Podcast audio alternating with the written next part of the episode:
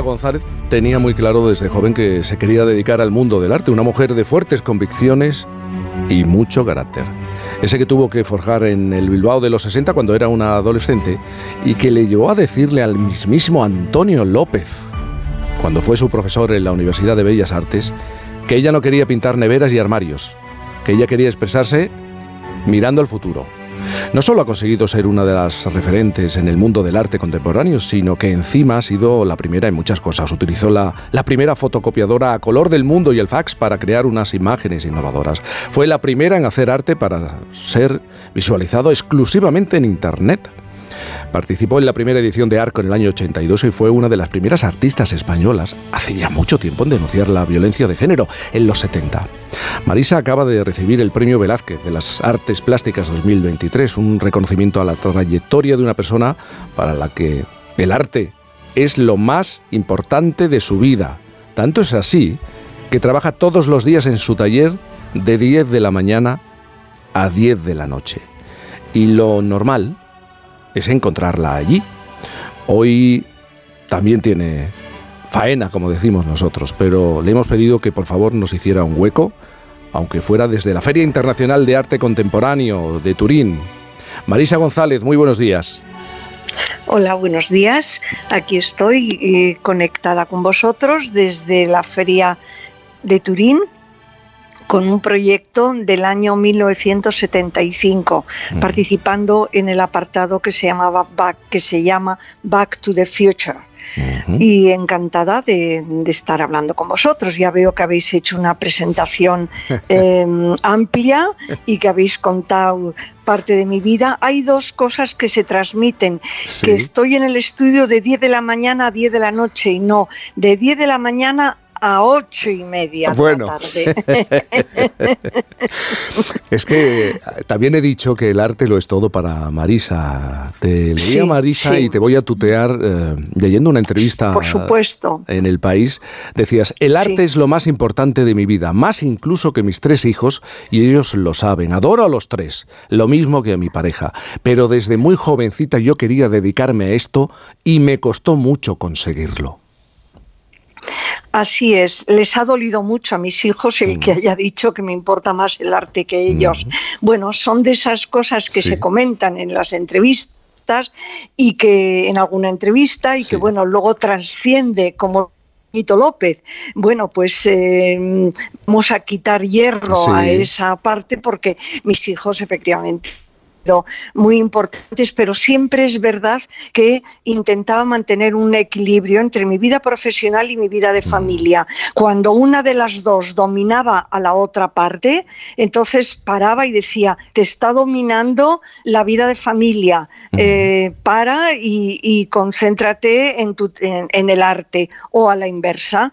Entonces, bueno, ese equilibrio ha sido muy difícil de mantener, pero bueno, lo he con ayuda eh, y con una pareja maravillosa, pues he conseguido em, llegar hasta donde he llegado. Eh, Marisa, creces en Bilbao, en ese Bilbao de los años 50 y 60, en una época y una sociedad en el que todos lo sabemos, las mujeres lo tienen muy difícil para ser independientes. ¿Cómo recuerdas estos años? Porque tú lo tenías muy, muy claro desde muy joven. Bueno, pero eh, fijaros, en mi caso además tenía el hándicap de que mi madre falleció con 36 años mm. y yo tenía 16. Entonces mi madre, que sí quería que yo hubiera hecho una carrera universitaria, aunque ella quería farmacia, porque entonces siempre para las chicas se decía que estudiaran farmacia, pero mm, al fallecer ella ya, pues mi padre ya me dijo, bueno, el destino nos ha cambiado la vida, pues tú te tienes que ocupar de, nosotros, de, mi, de él, de mi padre y de mis dos, de mis dos hermanos. Entonces, eh, ese era mi destino eh, pero eh, un día mm, al ir a una academia a, hablar con el profesor de mi hermano, que solo tenía un año menos que yo, pero que sacaba malas notas, fui a hablar con el profesor y bueno, hablando con él me dice, mira, pareces lista, no tienes ninguna obligación de quedarte a cuidar de tu familia. Tienes el derecho y obligación de hacer tu vida, de hacer una carrera, de em, y no te sacrifiques porque dentro de 10 años ellos eh, se casarán y ya tú serás la tía eh, que estorba. ¿eh? O sea, que te doy ese consejo. Haz tu vida y estudia eh, que vas a poder sacarlo. Y ya con ese consejo, bueno, ya lo vi claro y en Bilbao preparaban para Bellas Artes en una academia, me prepararon y aprobé a la primera y ya me vine, me fui a estudiar a Madrid a hacer la carrera. Lo peor fue que la carrera no me gustó eh, porque era muy academicista, decimanónica, eh, eh, un realismo aburridísimo. Y ¿Es verdad, Marisa, lo de Antonio López? Efectivamente, cuidado que no lo saco, no lo saco otra vez.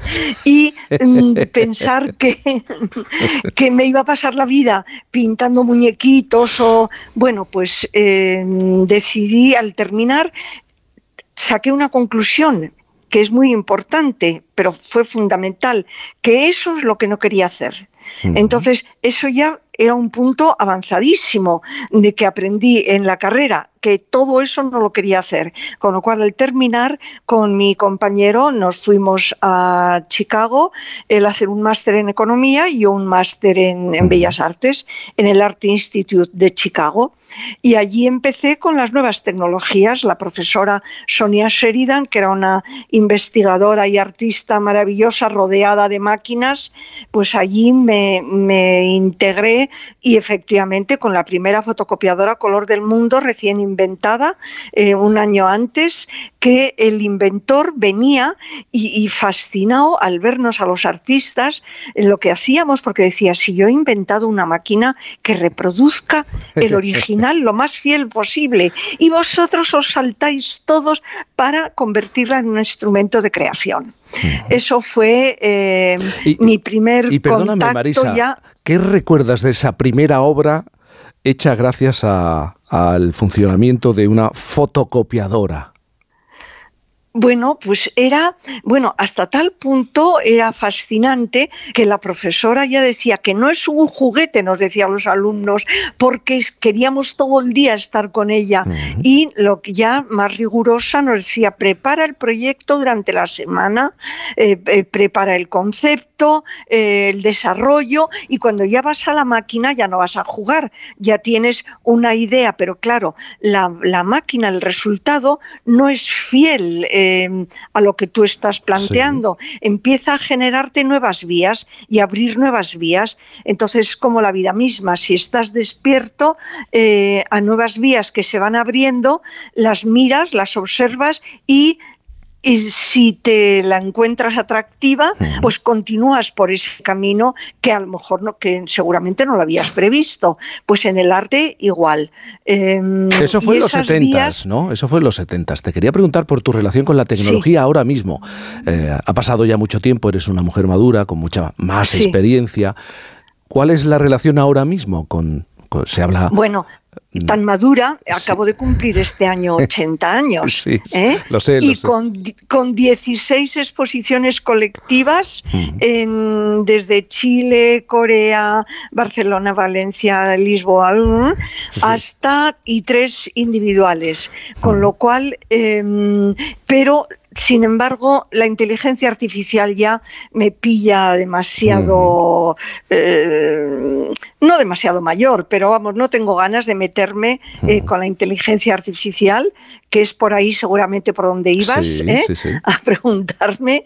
Em, tengo todavía mucho por hacer y, bueno, pues el problema de ahora es que hay tantas vías, tantas tecnologías, tantos interfaces, eh, softwares que es imposible abarcarlos. Eh, cantidad de gente me dice, ay, tú experta en nuevas tecnologías, ¿y esto cómo? Digo, eso era cuando nada más había una máquina. Mm. Ahora con todas las que hay es imposible em, estar al día, intento estar al día, por supuesto, pero vamos, em, sigo con mis herramientas y, y disfrutando, disfrutando sin complicarme el tener que estar aprendiendo una nueva interface, un nuevo programa.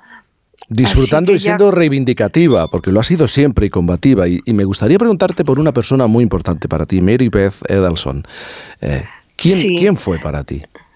Sí, em, cuando después de estar en Chicago nos fuimos a Washington y allí em, me volví a incorporar a la mejor escuela de arte, que era la Corcoran School of Art, y em, en el, estudié con Mary Beth Edelson. Y fue un privilegio, primero con Sonia Sheridan de Tecnologías, que es la maestra, la pionera, y después con una de las pioneras del feminismo, Mary Beth Edelson y con ella inicié y ha participado además, eh, participó en, este proyecto de violencia mujer, que es el que está ahora en la Feria Artísima de Turín, eh, una parte, eh, pues Mary Beth es, fue, porque falleció hace poco, una de las feministas del movimiento feminista norteamericano más importante. Con ella conocía a la mítica artista cubana Ana Mendieta, em, etcétera. Entonces, em, con ella hice la serie Violencia Mujer que la hice eh, con motivo de leer una noticia en el Washington Post sobre las torturas que recibían las mujeres en las cárceles del Pinochet, del dictador Pinochet mm. en Chile. Entonces, ante esa noticia, Em, esa descripción de las torturas, eh, la leímos, la leí y se la leí a mis compañeras de estudios eh, para que representaran, era, inicié un trabajo colaborativo, representaran esa violencia en sus caras, eh, cómo la sentirían, cómo la vivirían, cómo la expresarían.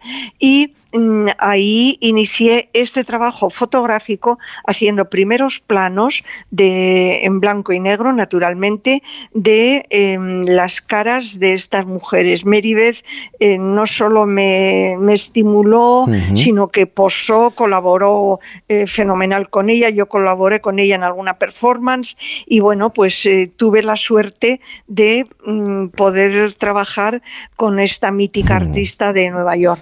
Marisa, tengo una pregunta más. ha recibido el Premio Velázquez de Artes Plásticas 2023 que concede el Ministerio de Cultura y Deporte ha realizado más de 60 exposiciones individuales, 150 colectivas, se, ve, se ha podido ver tu obra en el Centro Cultural Contemporáneo de Barcelona, el Bionel de Venecia o el Museo Reina Sofía de Madrid, pero ¿dónde te gustaría que estuviera alguna de tus obras? ¿En qué lugar? ¿En qué espacio? ¿Qué te falta? Qué, qué bonita pregunta. Esa no me la ha hecho nadie en todas estas entrevistas.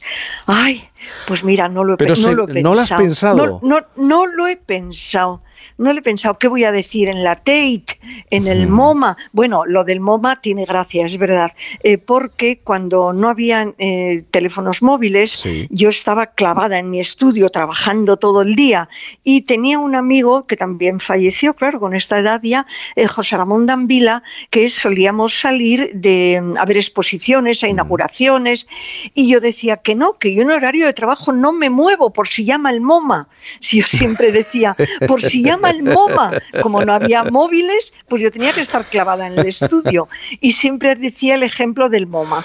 Entonces, el otro día, cuando me, me concedieron el premio, una, una, amiga me dijo, eh, ha llegado el MoMA, un poco eh, reconociendo aquello que eh, yo con ironía decía, esperando la llamada del MoMA, que nunca llegó, pero bueno, luego, otra cosa que sí hago en mi activismo desde la Escuela de mm. Bellas Artes, yo ya eh, era activista, eh, como em, la empecé un poquito mayor que las demás, porque a todo esto, claro, me fui de casa con 21 años, que era entonces la mayoría de edad, porque no me dejaban ir a estudiar a Madrid. Entonces ya cuando fui mayor de edad dije, ahora ya puedo decidir sobre mí misma. Entonces me fui a Madrid a hacer Bellas Artes y claro, tenía tres años más que los de, 17, cuatro años más. Entonces, bueno, pues llegué a ser la líder, la delegada de la Escuela de Bellas Artes, eh, movilizando el movimiento estudiantil. Claro, me pilló el mayo del 68 entonces, claro, reproducíamos el movimiento estudiantil mm. de París, lo, intentábamos reproducir en Madrid. Y después he participado en las asociaciones de artistas, defendiendo los derechos de los artistas, el estatuto del artista todavía estamos esperándolo, y mm, en la asociación MAF, Mujeres en las Artes Visuales, de la que he sido vicepresidenta. Entonces mi activismo eh, no ha parado. Está muy vivo.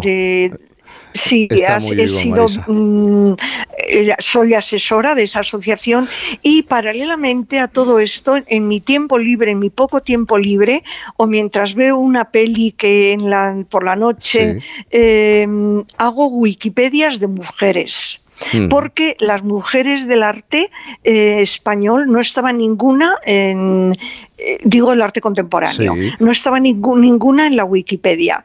Entonces es un placer maravilloso mm. cada vez que posiciono a una mujer en la Wikipedia, digo, ya he subido a otra. Entonces me priva de leer, eso sí que lo reconozco, me priva de tiempo de lectura, pero por otro lado mm, lo encuentro más positivo, eh, Constructivo. esa, aportación, esa aportación mía. Marisa González, eh, artista multimedia, pionera del arte electrónico y premio Velázquez de las Artes Plásticas 2023. Eh, queríamos conversar un, rato entre exposición y exposición, entre el trabajo en el taller y, y, los viajes, y lo hemos conseguido. Muchísimas gracias por, por estar con nosotros. Muchas gracias a vosotros por conectarme. Gracias. Un saludo a todos. Un buen día. Un beso enorme.